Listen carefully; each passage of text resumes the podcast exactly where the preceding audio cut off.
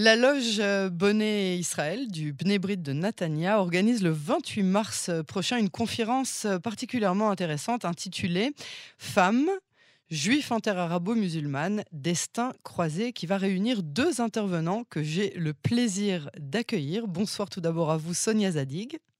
Bonsoir. Psychanalyste et écrivaine. Et bonsoir à vous, Georges Bensoussan. Bonsoir. Historien, auteur euh, notamment des Juifs euh, en pays arabes de 1850 à 1975, republié l'an dernier aux éditions Talendier, euh, collection de poches texto. Merci à tous les deux d'avoir accepté notre invitation sur Cannes en français. On va parler de, cette conférence qui vous réunit. Comment est-ce que vous en avez eu l'idée de mettre au point cette, cette réunion entre vous deux? Ben, on, on s'est rencontrés tout simplement parce qu'on a participé à un Zoom euh, ensemble il y a déjà deux ans. Je ne sais pas si c'est ça, Sonia, à peu près. Deux ans. deux ans. Ah, les merveilleuses rencontres grâce au Corona. Voilà. donc, j'étais frappé par euh, la, profondeur du propos de Sonia euh, sur le sujet qui était traité à ce moment-là, d'ailleurs. Et donc, je lui ai écrit, puis on s'est rencontrés à Paris voilà, de, discussion en discussion, euh, l'idée a émergé que entre le destin du juif et le destin de la femme en terre arabo-musulmane, il y avait beaucoup, beaucoup de parenté. Ouais.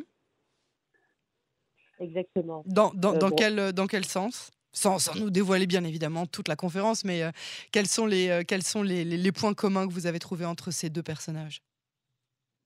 Le, fait que le, le, juif en terre arabo-musulmane, euh, enfin moi ce qui m'avait frappé quand j'avais travaillé sur mon livre que vous avez rappelé Juif en pays arabes, c'est que dans de nombreux documents des archives, entre autres des archives de l'Alliance israélite universelle, on racontait que dans tel ou tel pays, entre autres là et en l'occurrence le Maroc par exemple, euh, le juif était considéré par la rue arabe comme une femme. C'était écrit textuellement dans, dans, les archives, dans les documents. Le juif donc très péjoratif. considéré comme une femme. Oui, très péjoratif, bien sûr. Oui, oui.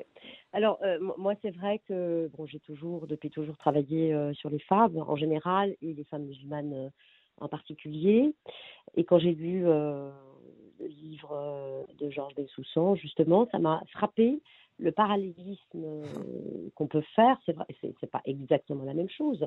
La femme est inclue dans la Houma, alors que les juifs sont en dehors. Hein. Mais on peut trouver quand même euh, beaucoup de points communs. Euh, les femmes, par exemple, en terre d'islam, ont le devoir de respecter des codes vestimentaires hein, ou de se soumettre à des règles de ségrégation entre les sexes. Euh, notamment euh, dans le domaine de l'éducation, euh, dans les mariages, dans les mosquées. elles font, il faut toujours qu'elles soient derrière. Elles n'ont pas le droit d'aller aux funérailles. Ah, bon?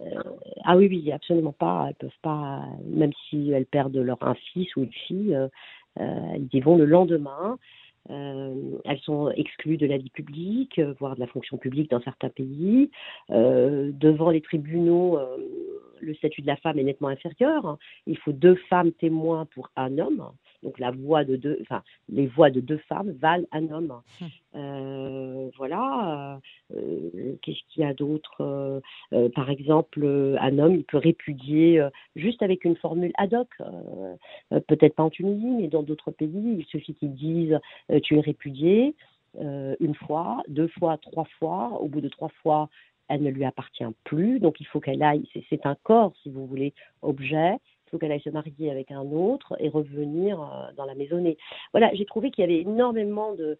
Et donc elle est protégée toujours sous tutelle euh, par le père, euh, à défaut par le fils, et après par le mari, enfin voilà.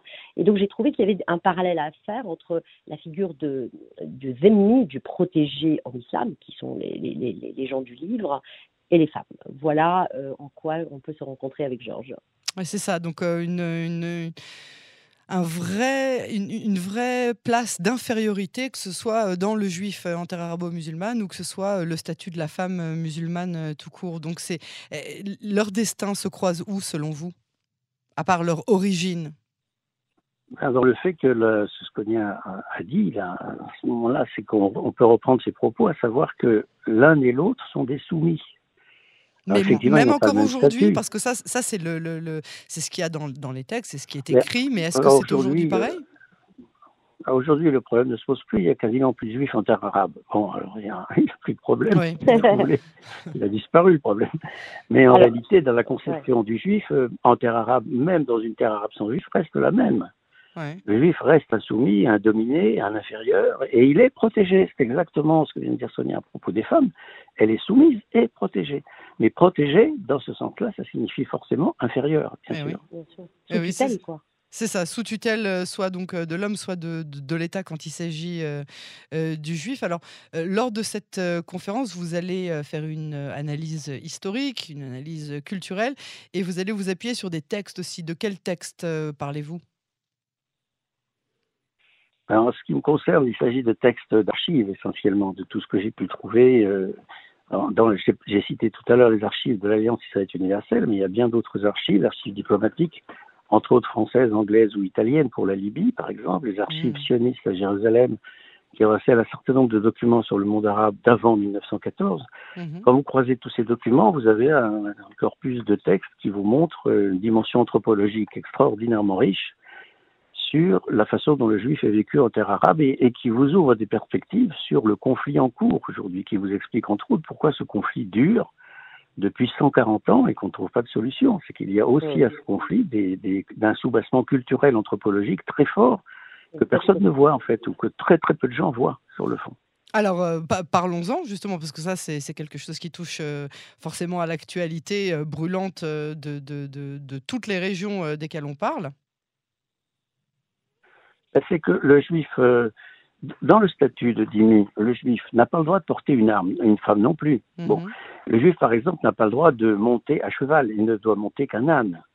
Et un âne, il ne doit le monter en fait que comme une femme. Il ne peut pas le monter euh, à hmm. califourchon, c'est absolument interdit. Ça signifie quoi Quel rapport avec la situation actuelle? Ça signifie qu'un juif qui porte une arme, un juif guerrier, est un non-sens en terre arabe. Et un juif guerrier, de surcroît victorieux des Arabes, est un double non-sens. Et troisièmement, un juif victorieux commandant à des arabo-musulmans sur une terre considérée comme musulmane de toute éternité, c'est un troisième non-sens. Alors ça vous donne, euh, ça vous donne une, idée de l'irrecevabilité de l'existence de l'État d'Israël dans un univers mental pareil. c'est ça, en, extrapolant euh, sur euh, le, le, pays qui est censé accueillir démocratiquement les Juifs. Alors en fait, il faut revenir, en effet, vous parliez de texte, le seul événement euh, dans l'islam, euh, c'est un événement linguistique, hein, c'est-à-dire le Coran lui-même, qui est, euh, contrairement à toutes les autres religions, la parole révélée de Dieu. C'est quand même Dieu lui-même qui a parlé. Et quand il mmh dit aux femmes voilez-vous, il n'y a pas d'interprétation à voir. C'est voilez-vous. Quand il dit que les Juifs ont falsifié la Torah et que Jésus a omis euh, d'annoncer la venue euh, du prophète, euh, c'est comme ça, c'est la parole de Dieu. Et donc, il n'y a pas de, Incontestable. changement. Incontestable. Mhm. C'est là que, que, moi, je, je me bats sans cesse parce que, parce que j'ai l'impression qu'on est dans quelque chose d'extraordinairement difficile, puisque que voulez-vous faire contre la parole d'un divin? Que voulez-vous faire euh, contre une parole d'un Dieu éternel et omniscient? Il n'y a pas d'avenir. Il n'y a, pas, d'avenir. Je, vais me faire l'avocat du diable. Euh, il y a quand même un changement qui s'opère, même s'il est plus ou moins là en fonction des pays. Euh, je ne dis pas que la situation est parfaite en Arabie saoudite, mais il y a des femmes qui ont obtenu leur permis de conduire, qui commencent à conduire. Dans, dans certains pays où la charia est encore en vigueur, il y a un statut des femmes qui commence tout de même à évoluer, ne serait-ce que dans les esprits. Est-ce que vous ressentez ça? Non, moi je ne suis pas du tout d'accord. Euh, il n'y a pas d'accession à, la, à, la, à une égalité, euh, à une égalité totale dans, dans l'islam. Hein, c'est absolument pas possible. Mais bon, je veux bien. Ah non, non, au, au, contraire, moi je suis ravie que vous me disiez le contraire de ce que j'annonce. Au contraire. Ah non, non, je demande que ça.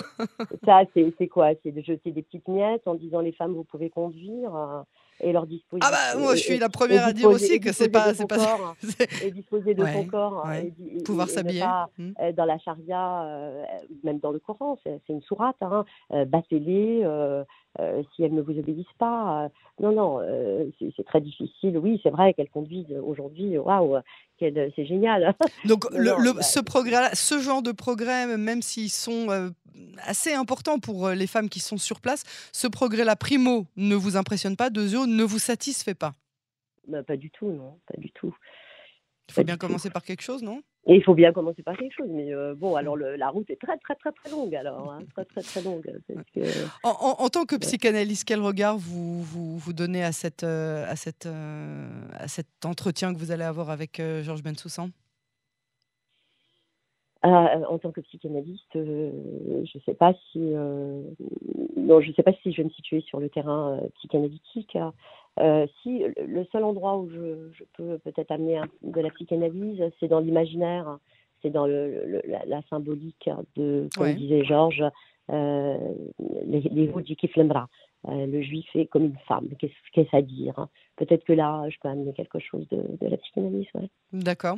Et vous, Georges Bensoussan, qu'est-ce que vous attendez de cette conférence? Qu'est-ce que vous espérez faire Précisément, je pense que la rencontre avec la psychanalyse et la psychanalyste, en l'occurrence Sonia, c'est très important parce que ça peut mettre en lumière cette part oubliée, cette part méconnue, occultée, de l'anthropologie. C'est-à-dire qu'on réduit en général le conflit à des aspects religieux, territoriaux, économiques, euh, la place de Jérusalem, des réfugiés, la Nakba, etc. Mhm, mhm. Alors que la, la dimension culturelle, qui est centrale et que justement la psychanalyse met bien en, évidence, cette dimension-là, il faut absolument la, la faire ressurgir, la mettre au premier plan en tous les cas. C'est entre autres l'intérêt de la rencontre entre ces deux, ces deux regards, ces deux discours. Oui, c'est ça, ces deux, ces deux discours.